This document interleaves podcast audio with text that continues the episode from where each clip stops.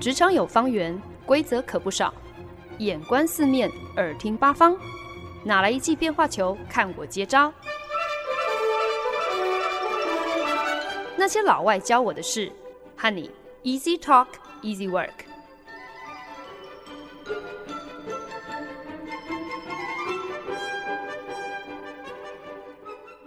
您现在收听的是《那些老外教我的事》，我是节目主持人焕恩。对很多人来讲呢，今年年中最令人期待的一件事呢，就是《骇客任务：The Matrix》要出第四集了。那除非呢，你是九零后的小朋友，不然呢，对于一九九九年上映的《The Matrix》骇客任务应该不陌生吧？骇客任务三部曲绝对堪称是电影史上科幻片的经典之作，不仅呢在电影特效还有武术指导上，为观众带来很多我们前所未见的精彩画面。骇客任务的故事本身呢，也打破了我们对于现实、对于人类还有电脑之间的关系的既定框架，是一部充满了前瞻未来学的作品。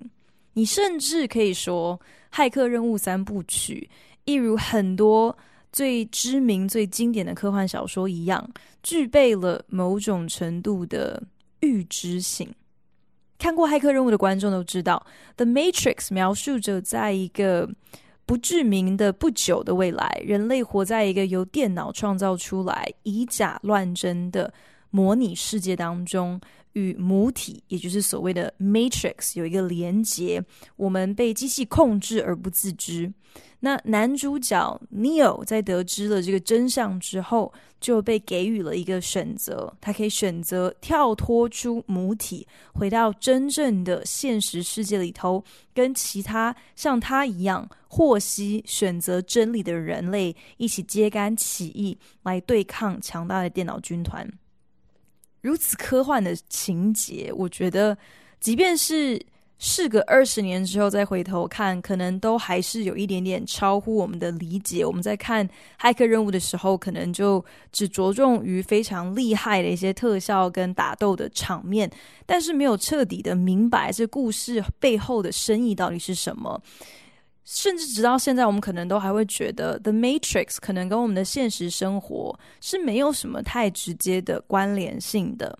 可是有趣的就是，特斯拉电动车还有 SpaceX 的创办人 Elon Musk，他却在二零一六年的一场 Code Conference，也就是一个这个科技研讨会上说过这么一句话：If you assume any rate of improvement at all, games will eventually be indistinguishable from reality. We're most likely in a simulation. 如果你假设任何 进步的幅度，那基本上任何一种游戏，电脑游戏至终都可能会以假乱真，所以我们非常可能根本现在就是活在一个模拟实境中。那在那场会议当中，刚好就是有人有观众向 Elon Musk 提问，提到说，其实一直以来呢都存在着一种说法。就是我们所谓的现实世界呢，其实根本就是一个巨型的 simulation，一个巨型的模拟实境哦。就想要请教 Elon Musk 对这样的一个想法有什么样子的呃意见，什么样子的观点？Elon Musk 就聊到说，当你考虑到说，其实不过就是三四十年前最早的一个电动游戏哦，Pong。不过就是荧幕上左右有两条白色的直线上下移动，然后来回对打一颗圆形，直到今天已经开始推出类似像是 Fortnite 这个中文翻译成好像是叫做堡垒之夜或者是要塞英雄，有 Fortnite 这种线上拟人拟真的游戏，可以任由玩家在虚拟空间当中可以跳舞、可以盖房子、可以变装换衣服。所以呢，从这样子的。例子当中，他就已经可以看出来说，如果说游戏持续不断的进化，那其实这应该可以说是一个先进文明的象征嘛。你有办法透过科技的演进，不断的去让你的电脑游戏、你的虚拟世界越来越拟真。所以，如果今天我们的现实，并不是一场 simulation，并不是一个模拟实境的话 Elon Musk 认为，这恐怕就意味着所谓的先进文明已经不复存在了。那 Elon Musk 的脑毕竟就是跟常人很不一样，我们看他怎么给儿子取名字就知道嘛。所以呢，如果讲了这么多，还是没有办法完全明白 Elon Musk 的逻辑，还有他的想法，其实呢，我觉得这都是正常哦。可是呢，科技的日益革新，让我们在生活当中看到了越来越多验证他这种想法、这样的说法的一个迹象。那我我的意思当然并不是好像真的很阴谋论或是非常 nerdy 的支持这个，其实我们现在根本就是活在母体中这样的一个说法哦，啊，好像我们每个人其实都和 Matrix 相连接而不自知，可是我们似乎确实是慢慢的在往一个跨越，甚至是连接。虚拟和现实要把两个世界合而为一的，是朝这样的一个方向在前进的。那最显而易见的，无非就是近期关于 Metaverse 的这一波热潮。今天的宅宅日记第五单元呢，就是要来跟大家一起聊一聊这个非常玄的主题哦，跟大家一起来长一点知识，来讨论一下到底什么是 Metaverse。Metaverse 又有什么样子的具体应用，可能跟我们的生活有关？那又有哪一些可能令人想不到的品牌，竟然自告奋勇的成为了这一波新科技的开路先锋？让我们在哪一些领域当中看到了消费、体验、社群还有互动的不同可能？Metaverse。是近期非常火红的一个概念，那中文的翻译把它叫做呃元界或者是元宇宙，元是次元的元。那 Metaverse 可能对九零后年轻人来讲，大概是一个众所皆知的基本常识。可是呢，对于我们这种还记得网络发明之前的世界是如何运作的老屁股们来讲呢，可能就必须要多费点力气，才有办法。跟得上时代，跟得上年轻人的脚步，来了解一下 Metaverse 到底是什么。那其实呢，Metaverse 它这个字是源自于一部在一九九二年出版的美国科幻小说《Snow Crash》。那在《Snow Crash》里面呢，作者 Neal Stephenson 就创造出了 Metaverse 这一个这个名词，用来描述呃，在小说当中呃，就是。它的那个时空其实就是在一个不远的未来，是一个已经呃大部分的世界经济体都已经崩塌的一个一个未来哦。那在那个未来呢，存在了一个结合了 VR 虚拟实境以及网际网路的空间，也就是叫做 Metaverse。那玩家在这个空间里面可以设计自己的一个 avatar，也就是一个虚拟化身。在虚拟世界当中，你想要变成什么样子都可以，你想要扮演什么样子的角色，从事什么样子的职业都任君挑选。可是有趣的是，即使是在这个虚拟世界 Metaverse 当中，还是有一个身份的尊卑贵贱之分哦，一切呢，就是取决于你是不是有本事可以进出 Metaverse 当中一些特别 exclusive、很 VIP 专属的空间，以及你所使用的装备好坏，它也会直接影响到你在 Metaverse 当中你的虚拟化身 Avatar 所呈现的这个品质。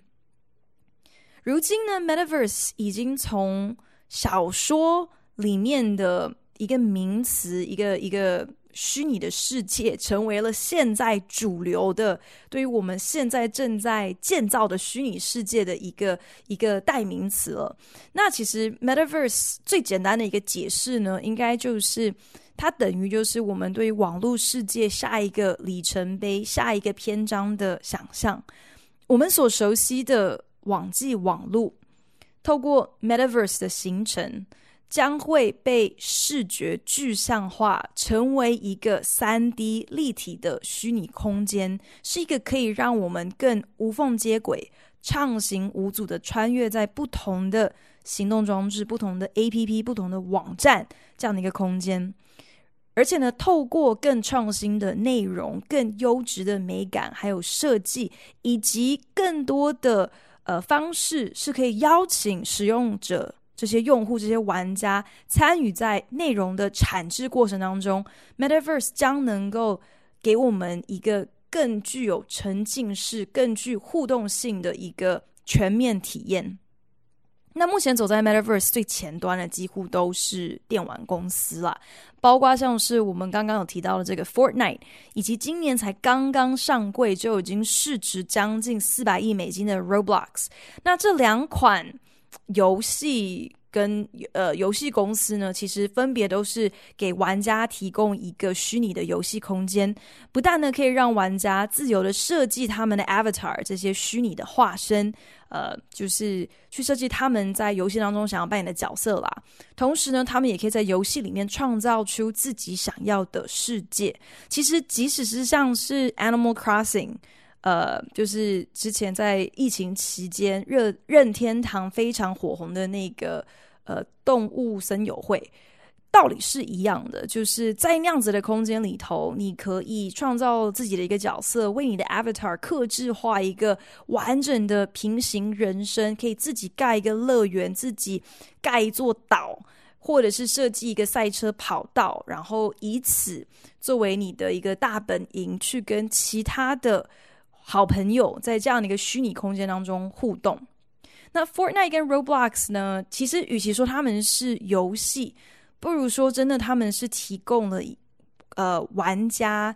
一张数位的画布，可以任由使用者尽情的来挥洒创作，来发挥他们的想象力。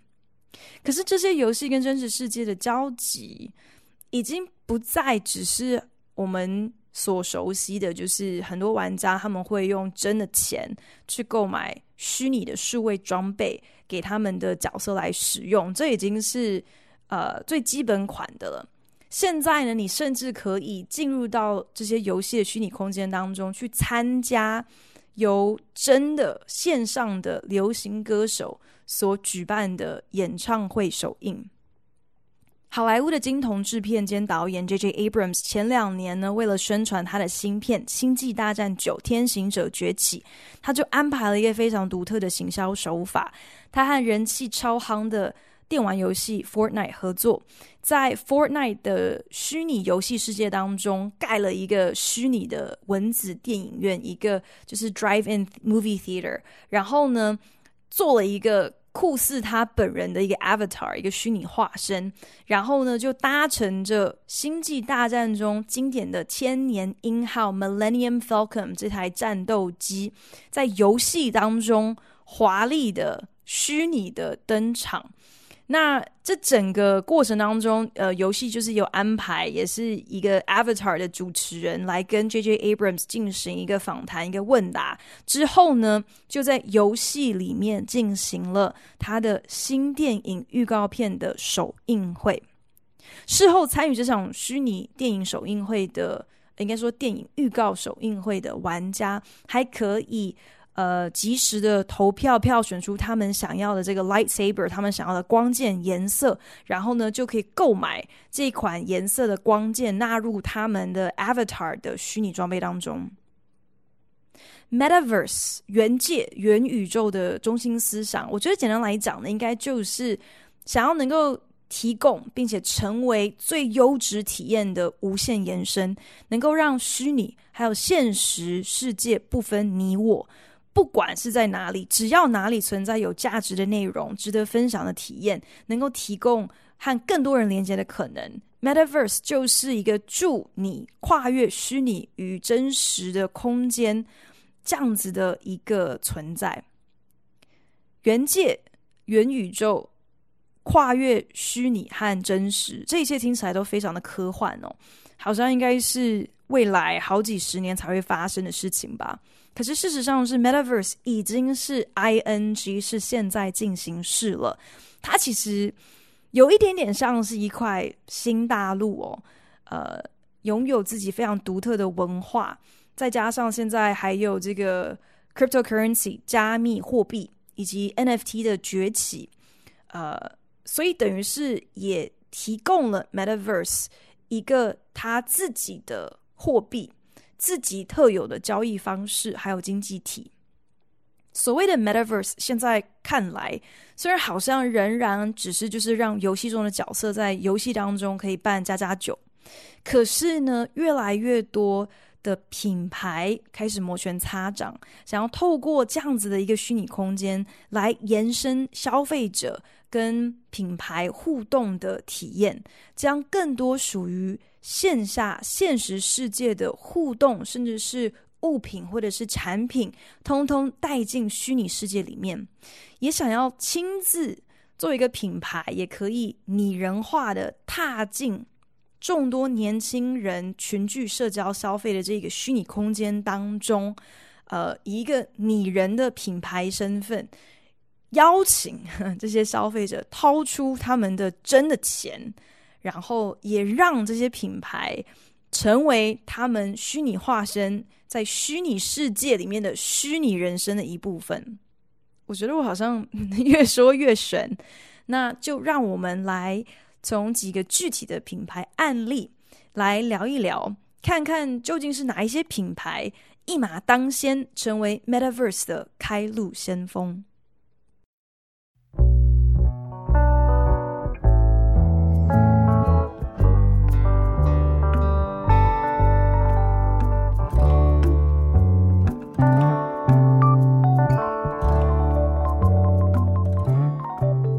您现在收听的是《那些老外教我的事》，我是节目主持人焕恩。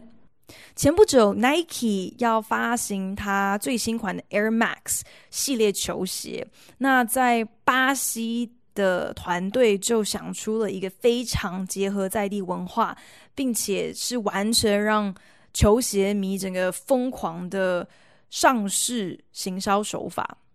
Nike 跟巴西圣保罗当地的街头涂鸦艺术家合作，就联手呢，将这些艺术家已经散落在圣保罗各处的这些街头涂鸦作品，邀请艺术家自己亲自替他们的作品的这些涂鸦角色画上不同款的最新 Air Max 球鞋。那有趣的是，购买这些新的 Air Max 球鞋的唯一方法呢，就是你必须要亲自造访这些涂鸦作品的实际地点，然后呢，在这个涂鸦作品的呃前面上网上 Nike 的官网。那根据这个 geolocation 坐标定位呢，Nike 的官网就会自动解锁你所在的涂鸦作品。他脚上穿的那一双 Air Max，让这双 Air Max 变成可以被购买的一个商品。那这当然是一个呃实体操作的行销手法嘛，是跟现实世界有在互动的一个呃做法。可是当中却添加了一些数位的元素，提供了一个既新鲜又零阻力、零摩擦的消费方式，呃，让品牌能够。很自然的存在于他们目标消费者平常就在活动的空间，也就是巴西的街头，而且是平常会需要像是 Nike 的 Air Max 球鞋需要使用这样子的产品的一个很很自然的场域，然后呢，让存在于二次元空间的涂鸦球鞋成为真实世界当中可以买得到的真的球鞋。等于呢，透过这样子的一个虚拟跟现实空间的连接，把整个圣保罗整个城市都变成了 Nike 的旗舰店。这某种程度上来讲，可能是一个比较好让我们能够充分理解 Metaverse 的原理的一个案例。因为呢，Metaverse 存在的价值呢，也同样是为了要能够替不同的世界、不同的媒介创造出一个自然无痕的连接。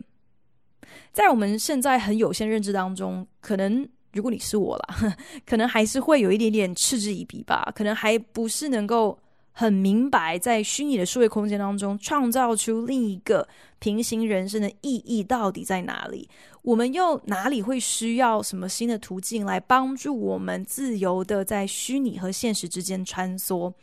可是呢，对于新一代的年轻的消费者来讲，他们在电玩当中，在网络空间当中所创造出来的这些 avatar，这些虚拟化身。已经成为他们的 identity，他们的身份识别当中不可切割的很重要的一部分。近期呢，美国有线电视台 Fox 他们推出了一个全新的歌唱比赛节目，叫做 Alter Ego。那直接翻译过来呢，应该就是叫做呃分身自我。那我们都知道，其实歌唱比赛是琳琅满目，到处都有各种各样的歌唱比赛哦。所以这个 Alter Ego 这个节目跟过往的歌唱比赛有哪里不一样的地方呢？到底是哪里特别呢？他的这个梗就是，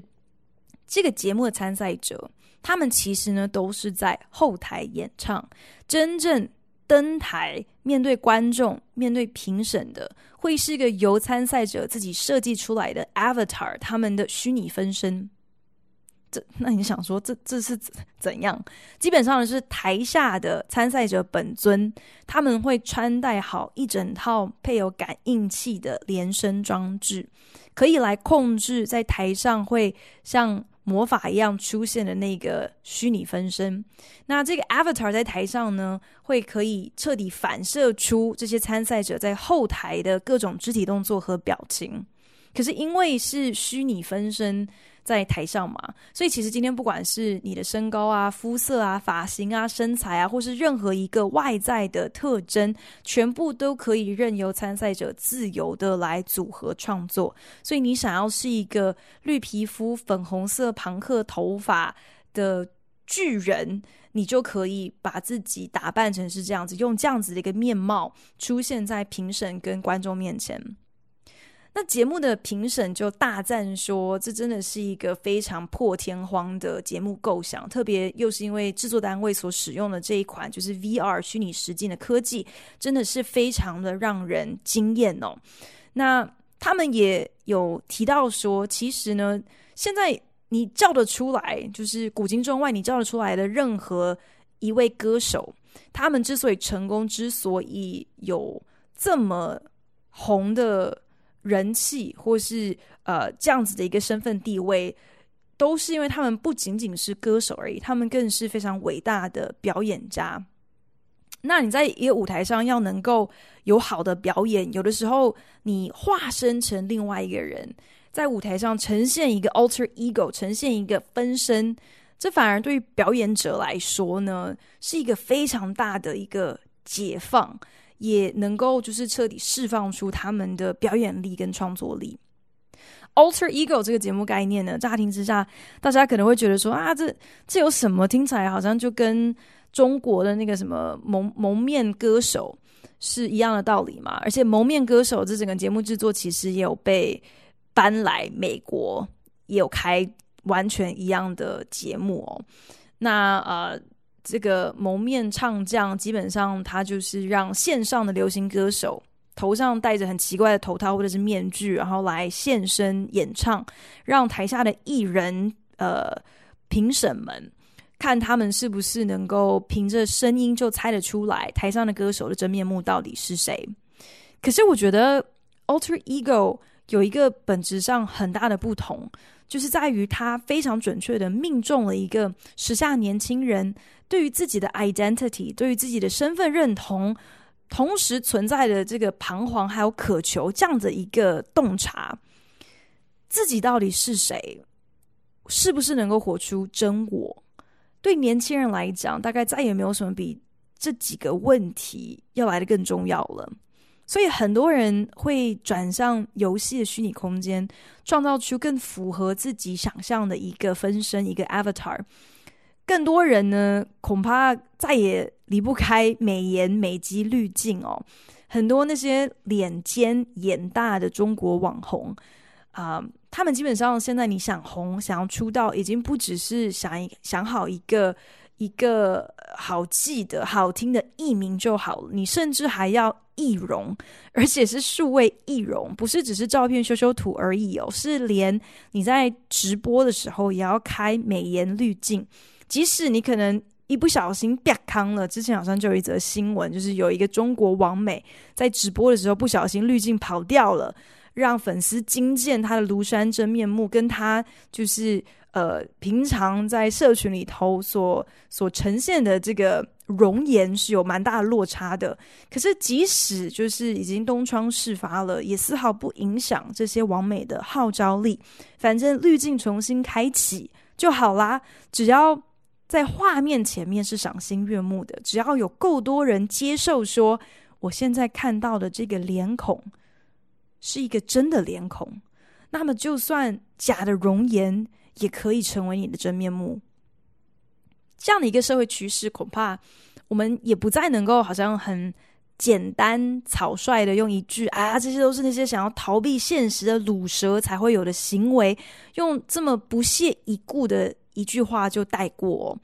或许他们的外表是假的，他们的身份是假的，甚至他们活动存在的空间也是假的。可是。他们的消费力是真的，他们所属的世界存在的无限商机也是真的，这就足以吸引更多来自现实世界的品牌积极投入，想尽办法要让他们的虚拟世界跟品牌的现实世界有更高、更多、更真实的重叠性。Metaverse 元界元宇宙，曾几何时呢？不过就是三十年前的科幻小说当中提到的一个虚构的空间、虚构的名词。可是如今呢，却已经开始逐步成为我们真实生活的一部分。对于很多电玩游戏玩家来讲，Metaverse 这个概念呢，早在电影《一级玩家》（Ready Player One） 上映前。可能就已经是一个非常天经地义的事实了。那有看过一级玩家的听众就会知道，就是这部电影呢，里面存在着一个，也是一个虚拟的空间，叫做绿洲。那呃，玩家呢可以在线上交易，然后在线下取货，虚拟和现实几乎已经是完全的呃无缝接轨了。可是对于我们这些没有沉迷于电玩的人来讲，其实。还是有一点难彻底的去明白 Metaverse 到底是什么东西，它到底是昙花一现的最新的科技泡泡而已，还是它其实是 the real deal，是科技演化的一个必然的、已经启动的，而且不可回复的新篇章。所以，我们最好都 get with the program，我们最好都要赶快的，呃。明白其中的要领，至少要能够知道说，这对于我们到底会有什么样子的一些影响。那如果今天 Metaverse 它不过就是可能电玩产业独自努力想要开发的一块新大陆的话，我们搞不好确实可以不把它当一回事。反正我又不是在玩电动的人，所以我不需要去关注，就是只限于电玩产业的一个新科技。可是最有趣、最让人震惊的地方，无非就是 Metaverse，这如今已经成为了一个兵家必争之地。那很妙的是，其实从电玩产业的角度来说，他们也非常乐见跨界、跨领域、跨产业的一个结合还有合作，因为这就能够帮助他们把他们的这个元宇宙、元界做大。他们特别感兴趣的是跟时尚、音乐还有娱乐产业的结合。那其实上面提到的这三个产业，基本上就已经涵盖了在我们现实世界当中绝大多数最具影响力的品牌。如果能够将这些品牌体验延伸进虚拟的世界当中，等于就是可以为这个 Metaverse 带来更多的内容。当你有更多更好的内容的时候，你自然就可以吸引到更多呃不同的用户。当你有越来越多的人在使用这个平台的时候，基本上这就意味着，其实什么是真实，什么是假的，什么是有价值，这当中的界限会越来越模糊。因为多数决说了算嘛，所有人都在脸书上活动的时候，脸书就变成一个所有人都必须要知道怎么使用的空间，就让它变得真实了。Metaverse 至终也会是走上同样的一个这样子的进程。我们可能现在还很难想象哦，可是其实呢，时尚产业它真的是最能从 Metaverse 当中获益的产业之一耶。怎么说呢？因为在一个虚拟的空间里头，你的服装设计根本没有任何的限制可言。你可以来使用任何你想象得到的颜色、布料、材质、触感，还有剪裁，而且完全不会有不合身的困扰。重点是，今天你如果想要变装、想要换造型，完全就是一秒就能够搞定的事情。或许这也是为什么非常多的时尚品牌、精品品牌都欣然接受。自己的消费者存在于 Metaverse 这样的一个事实，而且义无反顾的竞相成为了 Metaverse 的开路先锋。精品品牌 Balenciaga 今年宣布，呃，要和制作 Fortnite 这款游戏的电玩公司 Epic Games 合作，在电玩世界当中来发表他们的最新秋装系列。Balenciaga 同时呢，也在 Fortnite 当中挑了四个游戏角色，让他们穿上了 Balenciaga 一路走来四款最经典的服装。另外呢，为了欢庆一百周年，今年春天 Gucci 和 Roblox 合作，在 Roblox 这个游戏世界里头打造了一个虚拟的 Gucci Garden，Gucci 的花园。这个造型。完全比照现实世界当中坐落在意大利佛罗伦斯的 Gucci Garden，那 Gucci 更设计玩家可以在虚拟花园当中寻找限定款的 Gucci 产品，有一些是免费的，有一些呢，你大概就是用一点二到九块美金的价钱，你就可以购买收藏。可是呢，因为这个虚拟 Gucci Garden，它只在线上开放两个礼拜，在两个礼拜期间，可以任由玩家在花园里头探索。所以呢，当这个花园正式关闭之后，这些藏在呃花园四处的虚拟 Gucci 商品，马上就身价翻倍。有人甚至以四千一百块美金成功转售虚拟的 Gucci 酒神包。Gucci 的酒神包，真正的这个包的价值都没有没有要四千一百块哦，所以我觉得这是一个真的非常有趣的一个现象哦。不止因为那些愿意拿真的钱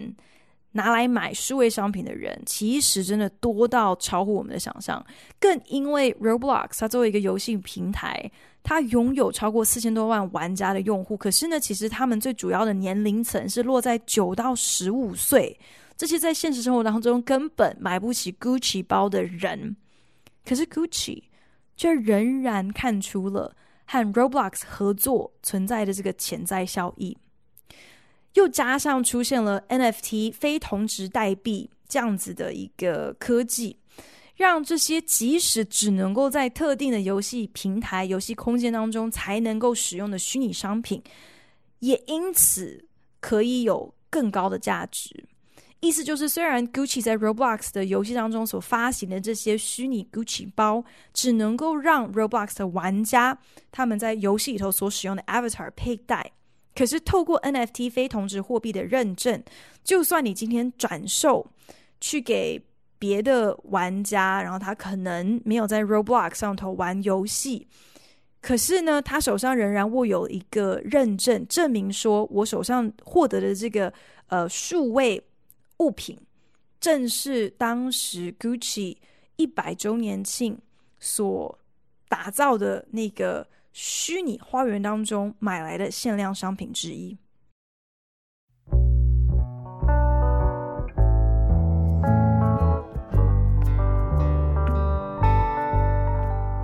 本节目由好家庭联盟网、台北 Bravo FM 九一点三、台中古典音乐台 FM 九七点七制作播出。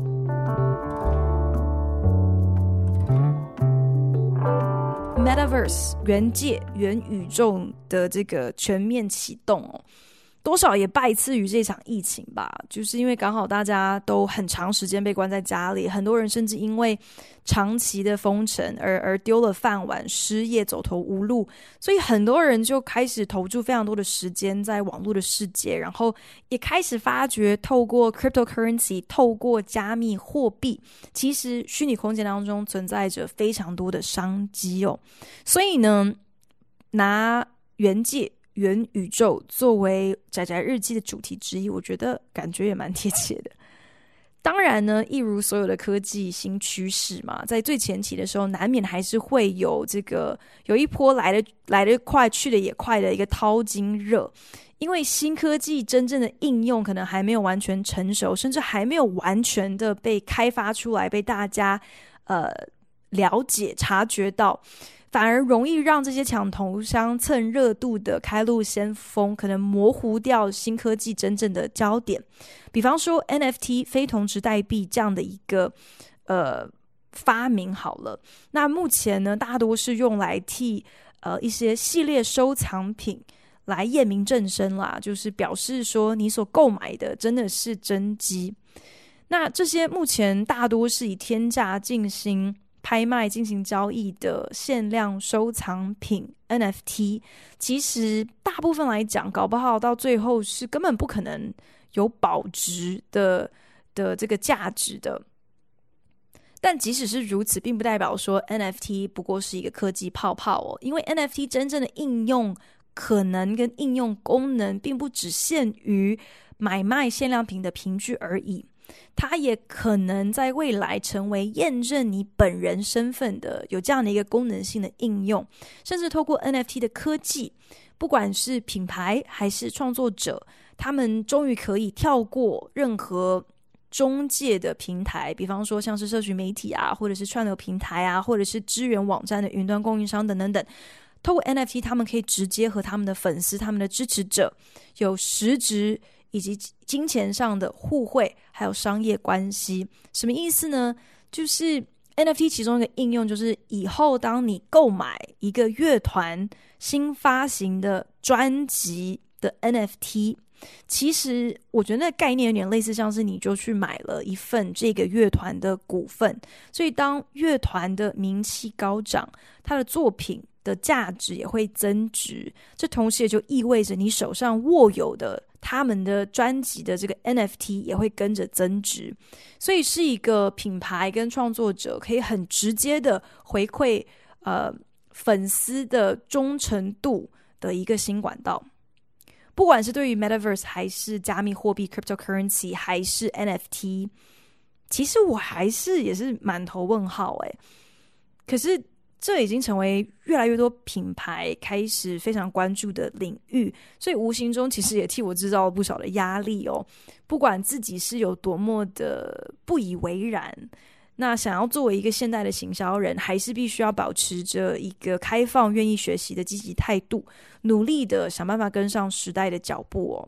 那虽然 Metaverse 还是存在着非常多的未知，很多的东西，很多的假设，什么事可以做，什么事不能做，其实都还没有完全的呃被揭晓、被开发。我们还是需要寄托于很多的品牌去扮演，就是。跑在最前面的这个敢死队，不是，我是说是个先锋开路队哦，才能够去彻底的验证、了解说 Metaverse 它的可能、它的应用到底有哪些。可是呢，这当中最毋庸置疑的就是，这真的是一个非常复杂的领域。毕竟 Metaverse 它牵涉的其实不仅仅是科技的革新还有演化，呃，也绝对不只是一个局限于电玩产业的应用而已，它更是一整个新的。经济体的形成，然后也是消费者行为还有社群行为的一个彻底的变革，还有翻新。我虽然多少还是会觉得，就是今天不管虚拟世界多么的拟真，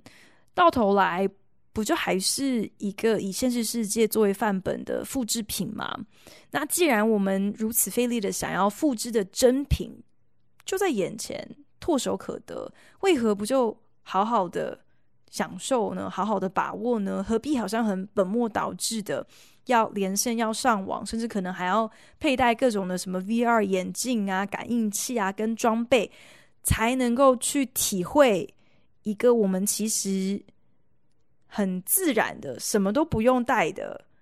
平常就已经存活在的现实世界。当然，我承认这很可能纯粹就是只是我的务实限制了我的想象力哦。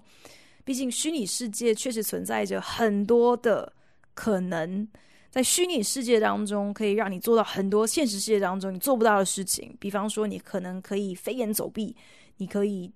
展翅高飞，你可以忽然之间就变成身高两百公分，你甚至可以在弹指之间就打造出一整个未来城市。那当然，我们现行的科技还没有办法像电影《骇客任务》那个样子哦，就是创造出来一个。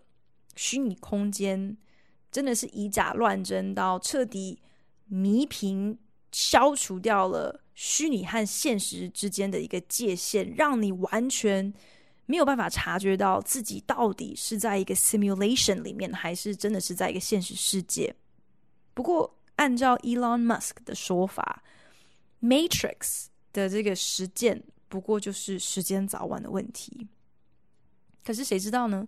我们这些。坚持享受现实世界，迟迟不愿走入 Metaverse 的后知后觉老屁股们，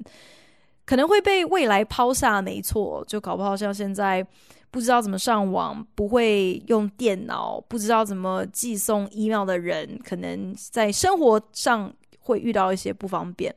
可是搞不好，当大部分的人都选择宅在家里挂网，活在一个虚拟的世界里头，不愿意出来，在现实生活当中和人互动的时候，到那个时候，会不会什么交通堵塞啊、知名旅游景点人满为患等等等这种问题，也就可以很自然而然的迎刃而解呢？可能我还是不够未来吧，所以想得到的这些小确幸啊，想要解决的问题，都非常受限于现实当中。如果你也有在关注元界、元宇宙，或者是你可能跟 Elon Musk 一样，心中其实一直来偷偷都在怀疑，会不会我们这一场人生不过就是一个庞大的模拟实境？非常欢迎你可以上那些老外教我的事脸书专业来跟我分享哦。那就谢谢你收听今天的那些老外教我的事，我是焕恩，我们下个礼拜同一时间空中再聊喽，拜。